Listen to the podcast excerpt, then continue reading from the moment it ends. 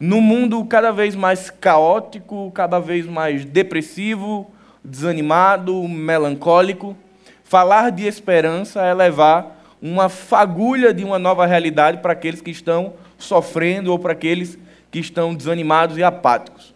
Mas isso não quer dizer que falar de esperança só sirva para os outros. Serve para nós também, que temos a viva esperança em nosso coração.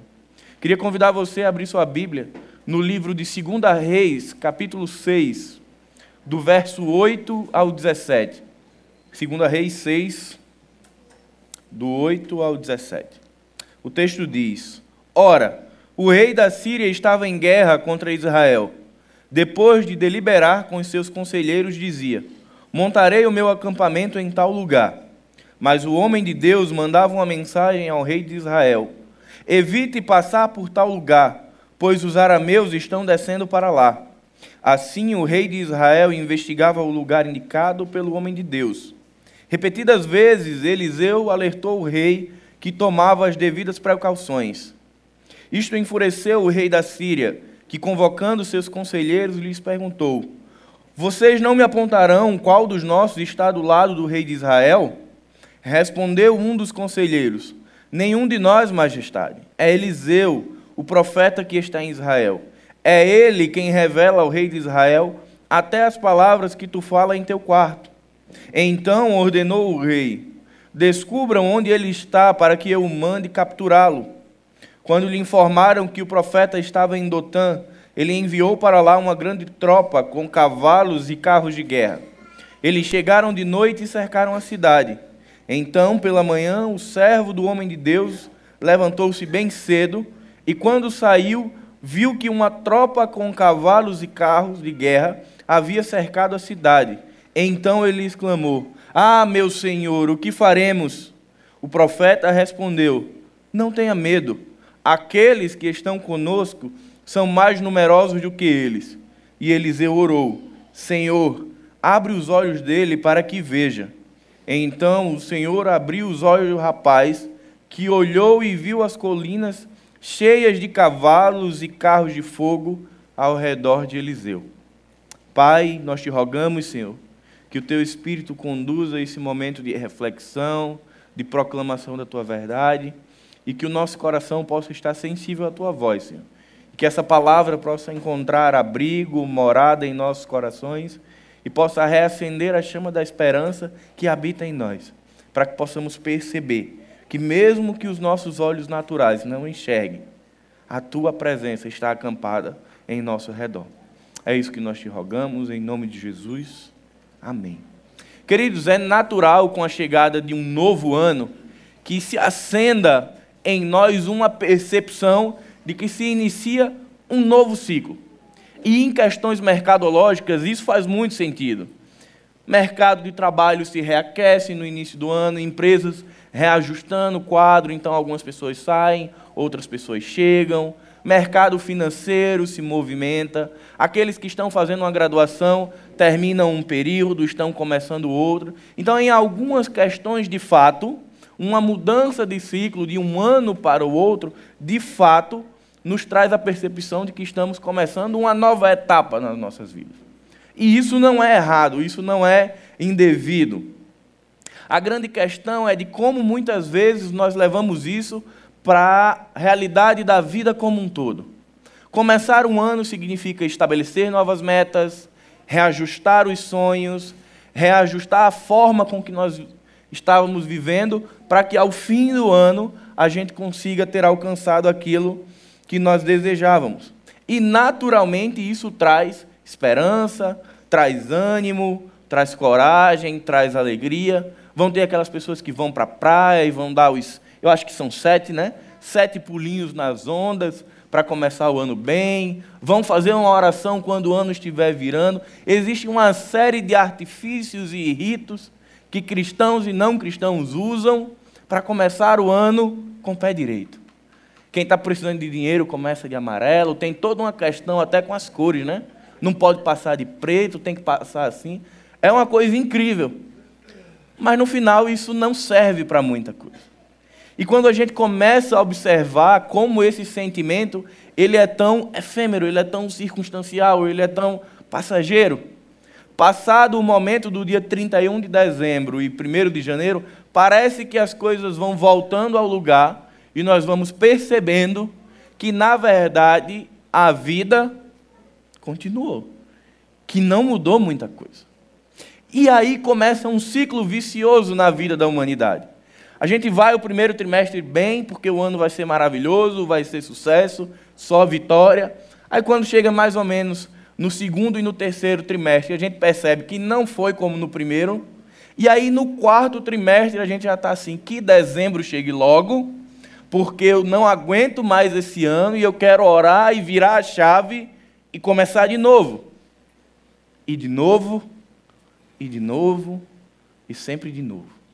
Mas a questão que fica é onde de fato reside a nossa esperança. Esperança que nós falamos, que nós pregamos, que nós cantamos. Eu não me refiro à festividade do Réveillon. Eu me refiro ao sentimento que é dado a esse período. De como se fosse esta virada de chave, esse de um dia para o outro, que fosse responsável por dar a nós um novo sentido, uma nova esperança. Precisamos entender que datas especiais, datas comemorativas, elas são importantes, é para que nós festejemos, é para que nós nos alegremos, descansemos e todas as outras coisas. Mas não são elas que definem como nós vivemos. Elas são tão somente circunstâncias. Da quarta para quinta, eu acho que o Réveillon foi na quarta, não é isso? Terça para quarta? Acreditem, foi a noite como é todas as outras. O sol se pôs, o sol nasceu, não aconteceu nada mágico, não aconteceu nada que mude a nossa história. Mas houve, há mais de dois mil anos atrás, ali sim, um sol se pôr e um sol nascer, onde o rei chegou. Onde o Deus Emanuel, aquele que é a fonte da nossa esperança, raiou em nossas vidas. E houve ainda uma outra noite. Aqui, esse sol da justiça encontrou o meu coração e o seu coração. E aí nós vamos percebendo que a nossa esperança não está naquilo que nós vemos, mas sim naquilo que nós cremos. E vamos percebendo que muitas vezes, se a gente não reaviva, não reafirma essa verdade absoluta, essa promessa de Deus em nossas vidas, nós vamos permitindo que o nosso coração, ao longo do ano, vá se esfriando, porque aquilo que nós planejamos não vai acontecendo como nós queremos. E vamos deixando de lado a possibilidade de experimentar, de saborear, de degustar a presença da eternidade em nossas vidas hoje. De percebermos que a promessa que Jesus deixou aos seus discípulos, de que eis que estarei convosco todos os dias, até a consumação dos séculos, ela é uma verdade para nós também de percebermos que mesmo quando a gente está passando pela noite escura da alma, quando nós estamos no Getsemane, quando nós estamos no vale das sombras da morte, Ele continua sendo Deus e Ele continua ao nosso lado. Mas talvez uma pergunta que a gente precisa responder já de início de 2020 é: qual a última vez que eu enxerguei Deus na minha vida? Qual a última vez que eu consegui sentir o tato de Deus na minha vida? Qual a última vez que o meu coração se aqueceu pela presença de Jesus na minha vida? Israel era um povo cíclico. Viam as maravilhas de Deus, se encantavam, se retornavam a Deus e logo depois se prostituíam com aquilo que eles viam, com os despojos. E aí Deus ia lá, mandava o libertador, retirava do cativeiro e aquele ciclo que nós conhecemos. É uma característica da humanidade termos muitas vezes o nosso foco naquilo que a gente vê. É por isso que aqueles que nascem ou que durante a vida perdem a visão, eles têm uma habilidade extrasensorial. Eles não enxergam, mas eles sentem coisas que eu e você não sentimos. Queridos, a Bíblia diz em Efésios capítulo 2 que nós éramos mortos em nossos delitos e pecados e, portanto, não víamos Deus. Mas hoje que temos Cristo, é preciso e deveria ser natural que nós, que somos alvo da graça, conseguíssemos enxergar alguma coisa que quem não conhece Jesus não enxerga. Mas muitas vezes o barco está mais agitado para a gente do que para quem não conhece Jesus. Então, me parece que existe um problema de visão. Talvez um astigmatismo. Eu tento olhar Jesus perto, não vejo, tento olhar Jesus longe, não vejo, eu tento encontrar Jesus e não vejo. O que é que está acontecendo com a nossa visão? E é aí onde entra a história de Eliseu, nos, nos últimos três versículos. O texto vai falar de uma realidade onde o rei sírio queria invadir Israel, queria se apropriar, dominar Israel. Mas tudo o que ele pensava, Deus revelava ao coração de Eliseu, que levava ao rei de Israel. E toda a vida que ele planejava, Israel ia primeiro, se reorganizava aí, tchau, não dava certo. E o rei descobre que o responsável por tudo isso é Eliseu. Então perceba agora, deixa Israel de lado e vamos focar naquele que é o espia, aquele que revela em Eliseu, vamos capturar Eliseu. E esse texto ele fala totalmente sobre esperança. Porque ao amanhecer do dia, o servo de Eliseu, ele vai até o campo, ele vai até a colina, e ele volta desesperado, tremendo de medo, porque a visão dos olhos naturais que ele teve foi estarrecedora. Ele não podia contar que de repente o exército sírio estaria cercando Dotã. E ele volta para o seu mestre, para Eliseu, dizendo: Olha, o que faremos? Em bom nordestino, lascou. Eliseu, a gente se entrega ou a gente tenta combater? Não dá. Sabe o que é interessante? É que esse homem, ele conhecia a história do Deus de Israel. Esse homem sabia que não fazia muito tempo que o profeta Elias tinha vencido mais de 50 profetas de Baal. Esse homem sabia de toda a história de milagres e do sobrenatural de Deus na vida de Israel. Mas aí ele começa a sofrer de uma segunda, de, um, de uma segunda dificuldade, a amnésia. Ele simplesmente não lembra das histórias que viveu e que sabe do Senhor. E aí eu pergunto: será que nós também não sofremos de astigmatismo e amnésia? Será que muitas vezes a gente para de enxergar Deus e, além disso, esquece daquilo que nós já vivemos com Deus? E por isso passamos por circunstâncias que parecem muito grandes. E aí eu me questiono: parece que às vezes a circunstância engrandece e Deus se apequena na nossa vida? Será que não é preciso que 2020 comece com uma oração de quebrantamento, pedindo ao Senhor que, assim como ele fez ao servo de Eliseu, ele faça na minha, a sua vida? Senhor, me permite ver o sobrenatural. Mas eu creio, irmão. Eu creio que além do que eu posso ver aqui, hoje, agora, existe a presença de Deus, que existem legiões celestiais que, como a Bíblia nos ensina, são responsáveis e recebem a missão de guardar e de zelar pela vida daqueles que pertencem a Jesus. Nós cremos nisso. Nós conseguimos verdadeiramente aquecer o nosso coração com a convicção de que todas as coisas estão no controle do Senhor. Quando o nó aperta, quando o cinto aperta, eu consigo trazer a memória de que nada absolutamente nada pode sair do controle das mãos daquele que nos criou? Ou isso é tão somente uma fala? É preciso que a gente em casa reflita de qual a dimensão do Deus que nós servimos e de qual a dimensão da nossa fé, se ela não é tão somente circunstancial também, como uma virada de ano.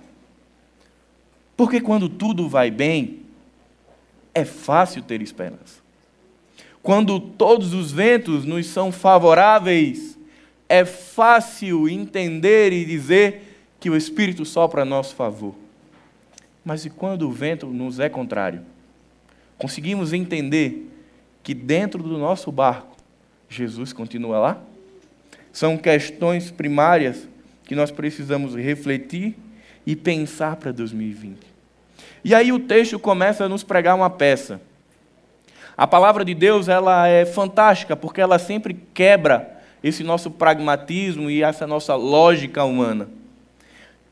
Eliseu era um agricultor, um homem simples, um homem sensível, um homem sem tanta influência em Israel. Por que, que o Senhor não usou Elias? Por que, que essa circunstância não aconteceu quando Elias ainda estava entre o povo? Um profeta conhecido, um profeta bem aceito, um homem de força, de prestígio, mas Deus escolhe os fracos. Ele escolhe aquele profeta que é improvável, um simples homem do campo, para representá-lo como oráculo entre as nações. Aquele que receberia do Senhor e daria a mensagem ao rei e nortearia a realidade de Israel. Então Deus nos quebra já a partir dessas verdades.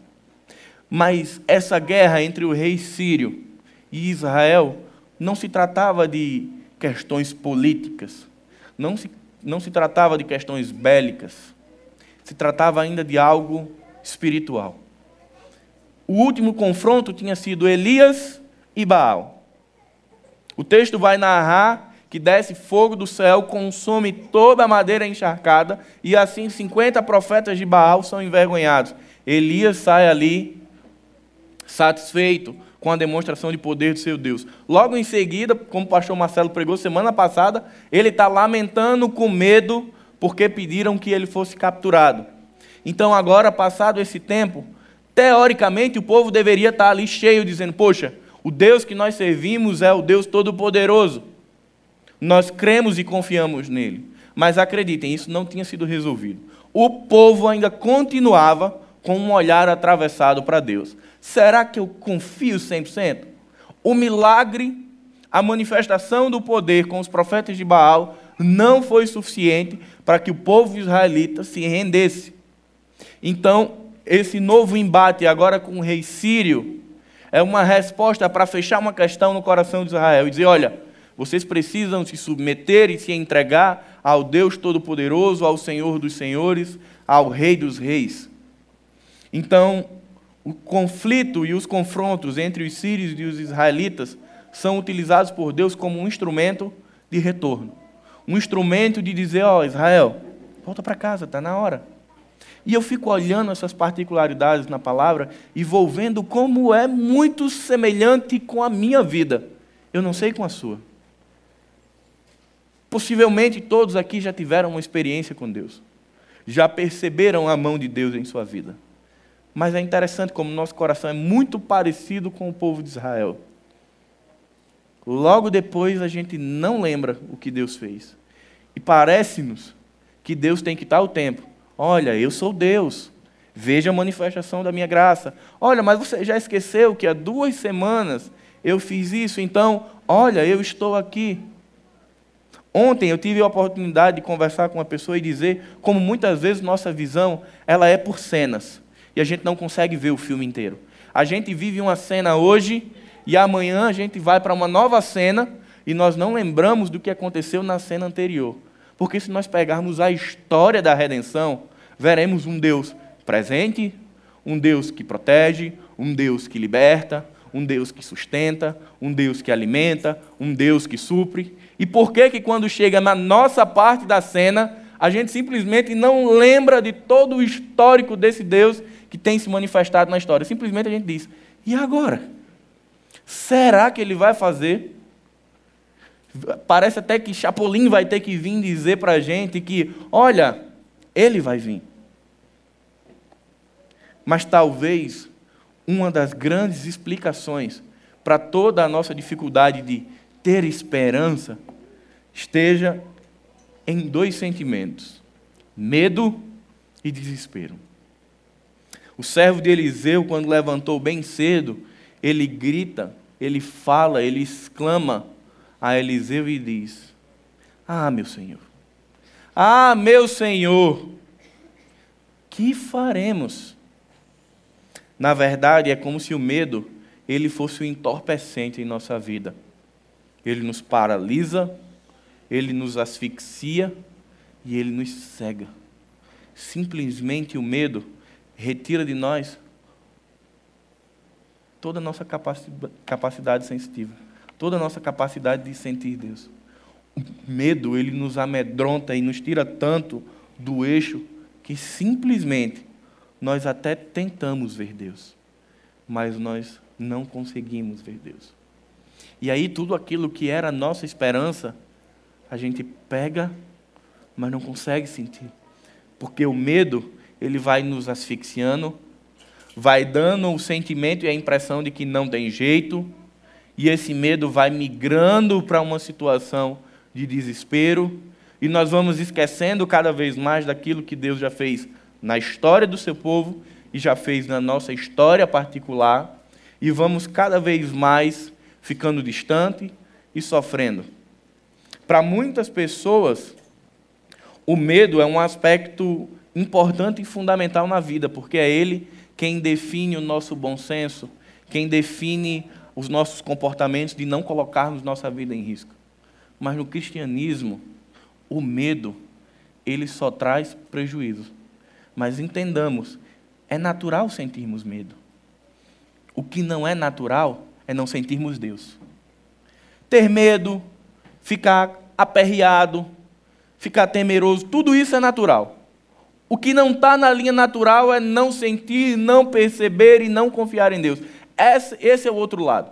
Não podemos aqui acreditar que, não, agora eu entreguei minha vida a Jesus, portanto não terei medo. Senhor ladrão, atire. Não, isso não vai acontecer. Eu vou passar aqui na BR, três da tarde, nem um carro me pegará. Você vai lá. Não, não é esse tipo de fé, não é esse tipo de esperança maluca que nós estamos falando mas de entender que no mundo caótico, no mundo de tanta violência, de tantas coisas que nos afligem, Deus continua nos guardando. E que ainda que no aqui e no agora haja algum prejuízo ao que nós vemos, sentimos e tocamos, aquilo que é incorruptível, que é a nossa viva esperança, que está na eternidade, está preservada. Essa é a esperança que a Bíblia nos fala. Não é a esperança da irracionalidade, é a esperança da racionalidade. Que eu entendo, que eu vivo, que eu acesso, que eu contemplo e que eu espalho. O segundo sentimento que traz essa cegueira ao homem é o desespero. O salmista, no Salmo 20, diz: Alguns confiam em carros e outros em cavalos, mas nós confiamos no nome do Senhor nosso Deus. Queridos, já falamos sobre isso algumas vezes onde nós temos depositado a nossa confiança. Imagine que confiança e esperança são moedas. Onde é que você tem depositado? Onde é que você tem feito esse investimento para a sua vida? Tem sido um novo cenário político no país? Tem sido em alguma mudança no ambiente de trabalho? Tem sido num investimento que você tem feito? Tem sido em pessoas proeminentes da sociedade que você conhece? Tem sido talvez no seu saldo bancário?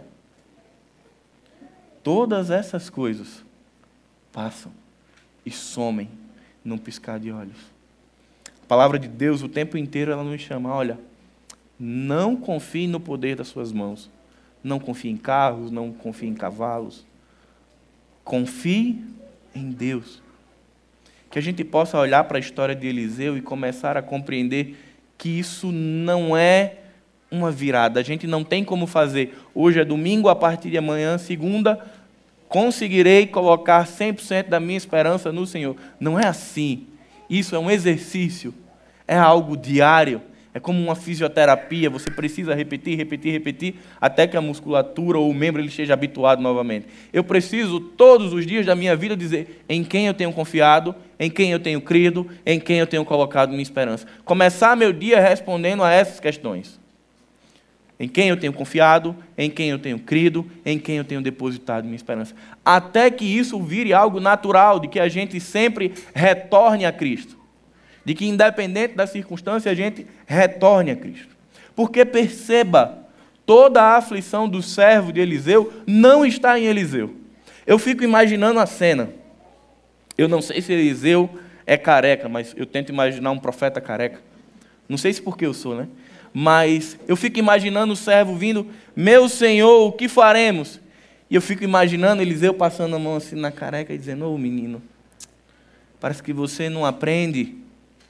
E aí Eliseu, pacientemente, de forma amorosa, olha para o seu servo e diz, ó, oh, os que estão conosco são mais numerosos do que os que estão com eles. E eu imagino o servo olhando e dizendo: não está batendo essa conta. Talvez tenha centenas, milhares aqui ao redor do Dotan. Nós somos quantos aqui, Eliseu? Você está. Sabe contar mais não? E aí Eliseu faz algo por amor e em amor. Ele pede a Deus que abra os olhos. Porque aquele homem não estava vendo a realidade. Queridos, talvez aquilo que tem tirado a nossa paz aquilo que tem trazido a nossa angústia não é a realidade, porque nós ainda não estamos vendo a realidade.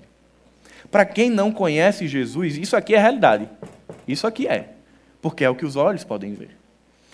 Mas para nós que conhecemos o Deus vivo, que somos tabernáculo do Espírito Santo, que vivemos não por nossas forças, mas pela força do Senhor, isso aqui não pode ser a realidade. A gente não pode olhar para isso e dizer: Isso é minha vida. A minha vida vai até essa parede. Não, existe algo.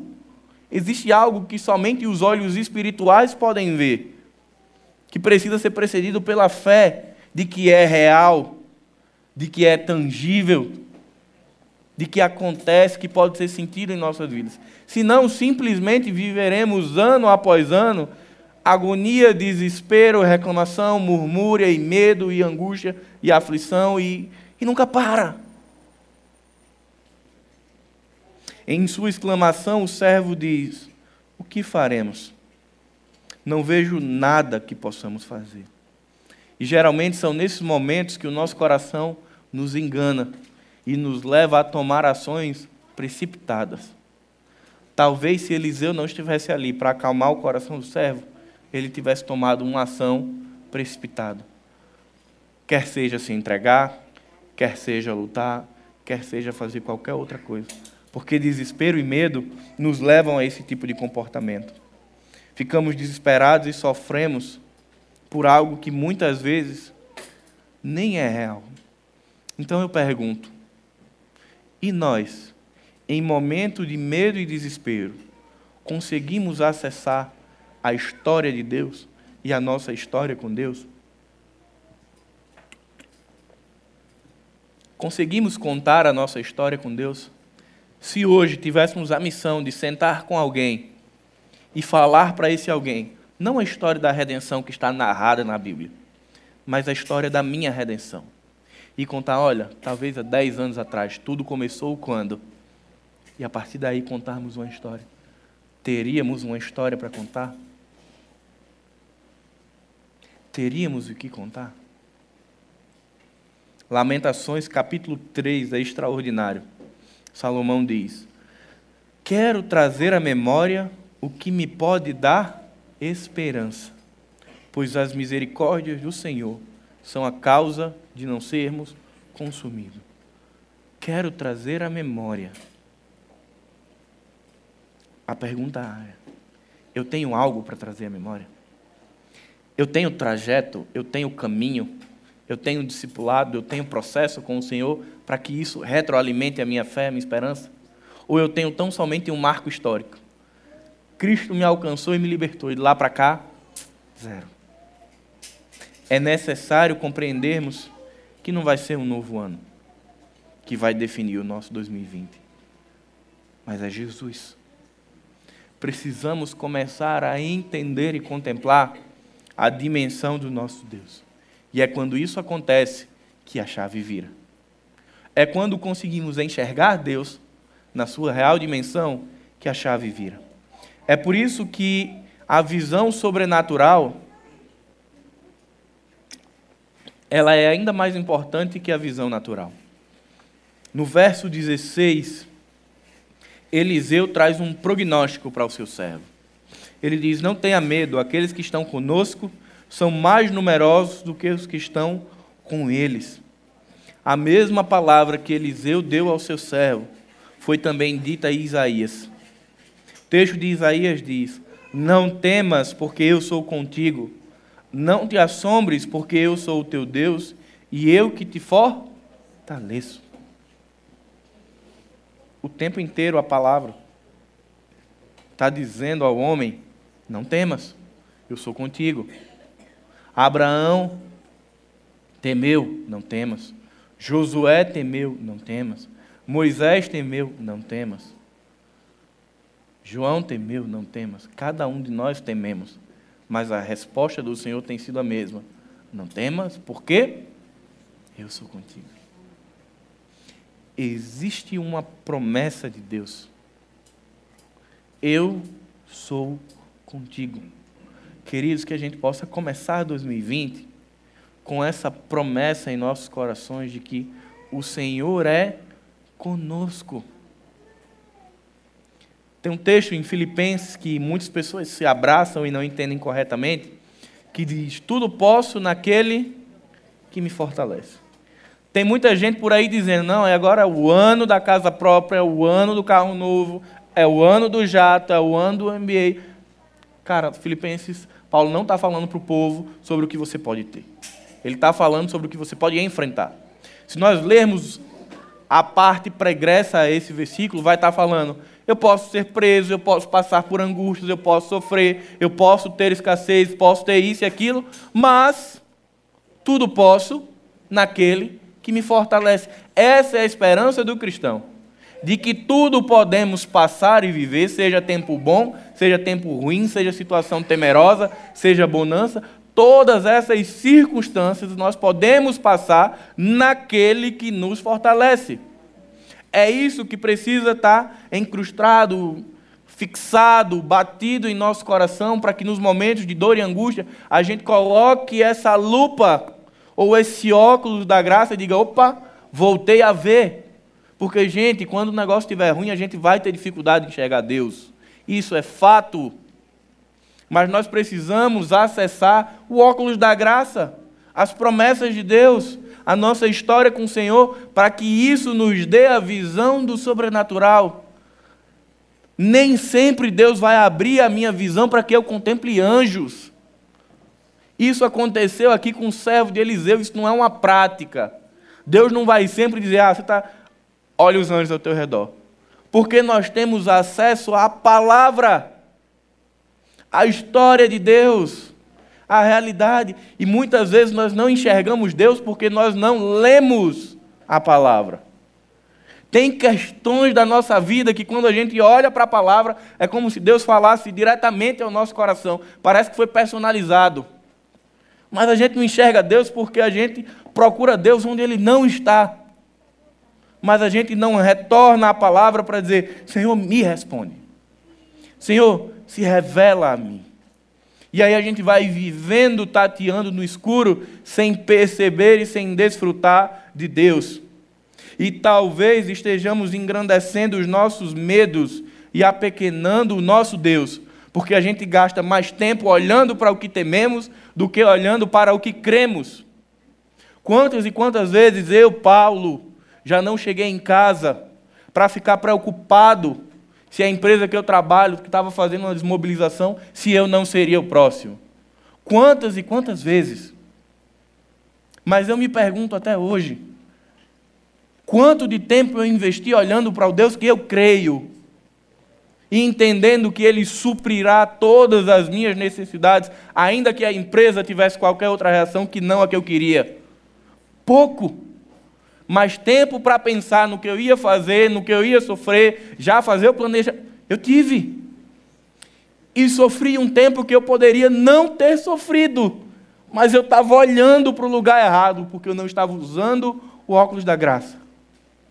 Por isso que muitas vezes nós crescemos os problemas e apequenamos Deus. Queridos, que esse seja um ano de nós vivermos a esperança, dedicando mais tempo àquele que resolve problemas de que muda as circunstâncias, que entra na nossa história, do que dedicando tempo àquilo que nos traz dor, angústia e aflição. Um segundo ponto é que o Senhor, em alguns momentos da história, ele realiza um procedimento cirúrgico, assim como foi feito na vida do servo. Eliseu ora e diz: Senhor, abre os olhos. E o texto diz que assim foi feito.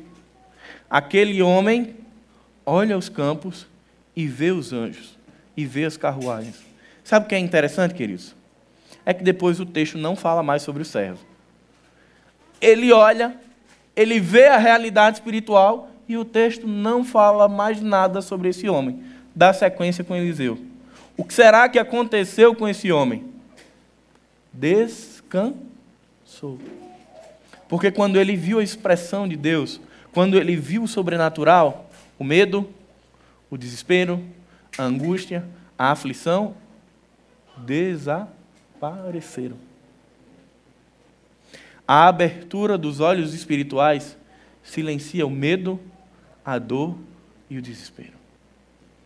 Enquanto eu não conseguir enxergar Jesus, eu vou estar o tempo inteiro gritando, eufórico, com medo de ser engolido por esse mundo. Mas todas as vezes que eu puder contemplar o Criador junto à criação, calma. Tudo continua sob controle. Todas as coisas continuam no mesmo lugar na mão poderosa do Senhor. Mas isso só acontece quando eu enxergo. E qual tem sido a nossa visão para 2020? Quando nós falamos em planejamento estratégico, visão é, é o retrato, é a fotografia do que eu quero para um tempo futuro. São os nossos planejamentos. Mas espiritualmente, queridos? Qual tem sido a sua visão para 2020? O que é que você tem contemplado hoje? Você consegue enxergar Deus? Você consegue ver o projeto de Deus para a sua vida?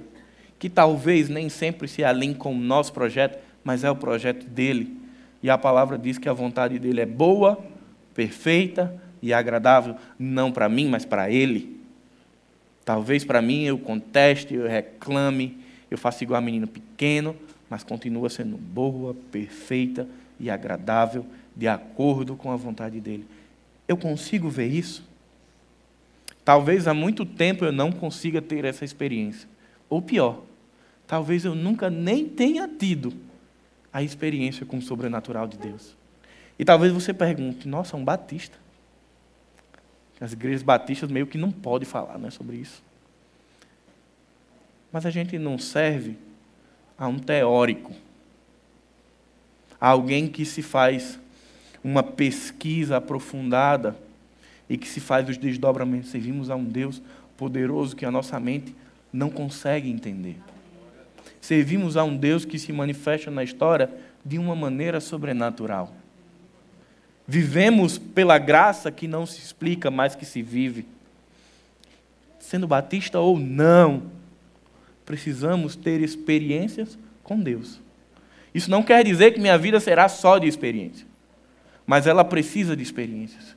De uma oração de entrega e de lamentação que eu fiz, que eu me derramei, que o Senhor respondeu.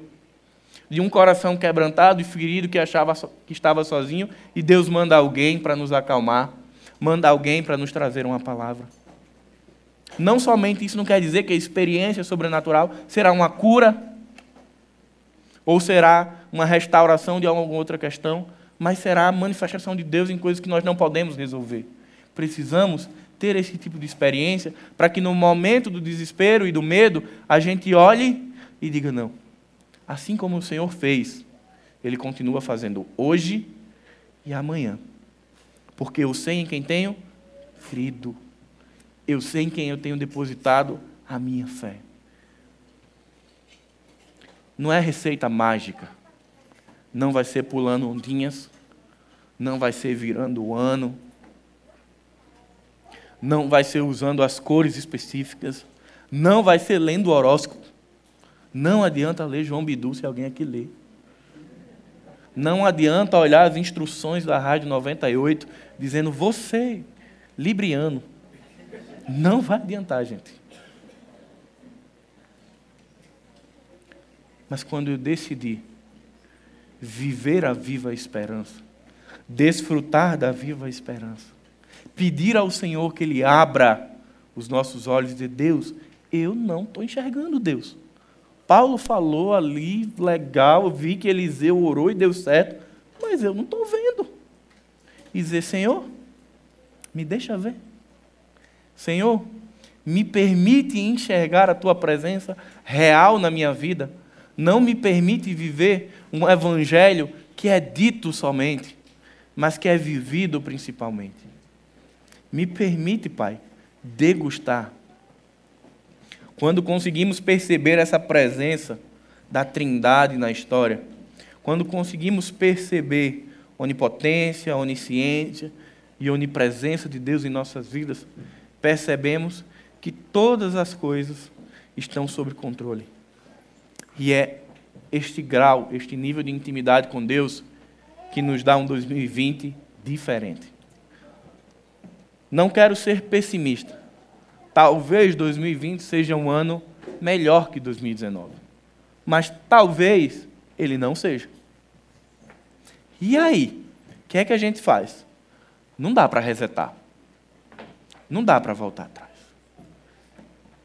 O rolinho do filme passa para frente. Que em 2020 a gente possa enxergar Jesus à frente. Ah, vem uma onda grandiosa. Ele é maior que a onda. Vem um problema de saúde. Ele é maior que um problema de saúde. Vem uma questão financeira. Ele é maior que isso. Vem uma questão no meu casamento. Ele é maior que isso. Vem questões familiares que eu não consigo auxiliar. Ele é maior que isso. É a Ele que devemos recorrer. E é essa viva esperança que nos faz permanecer em Cristo. Essa esperança não é para que a gente se torne super crente. Essa esperança não nos vai fazer, não, não nos fará seres espirituais. Essa esperança nos fará permanecer em Cristo, permanecer na comunidade, permanecer casado, permanecer trabalhando. Todas as nossas convicções de esperança no Senhor nos fazem permanecer. Porque cremos que é o projeto de Deus para a nossa vida. Vai ter noite que a gente vai estar angustiado? Vai. Mas a gente vai acordar e vai fazer aquele exercício. Em quem eu tenho crido, em quem eu tenho confiado, onde eu tenho colocado a minha esperança.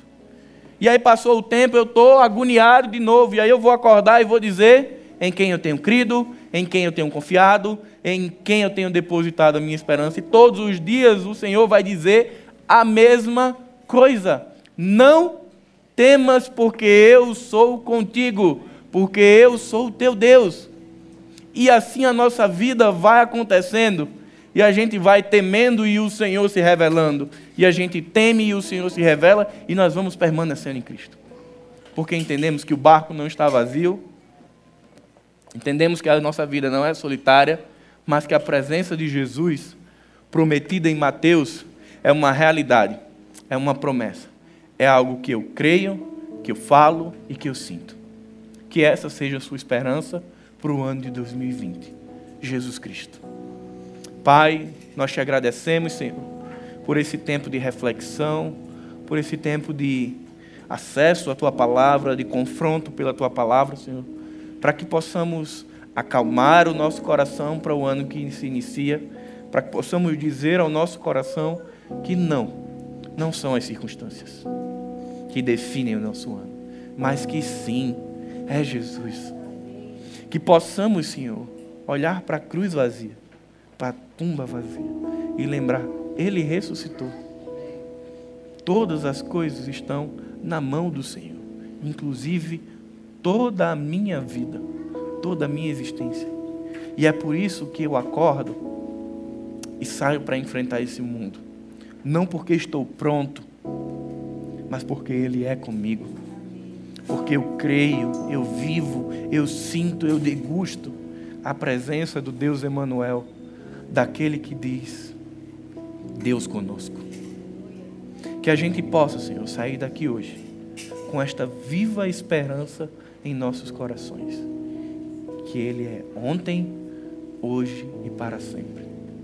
O princípio e o fim, o Alfa e o Ômega, o Autor e Consumador da nossa fé, e aquele que segura em nossas mãos e pelo seu poder nos leva até a eternidade. Que o amor de Deus, o Pai, que as consolações do Espírito Santo e que a graça de Jesus esteja com cada um de nós, para hoje e em todo sempre. Amém.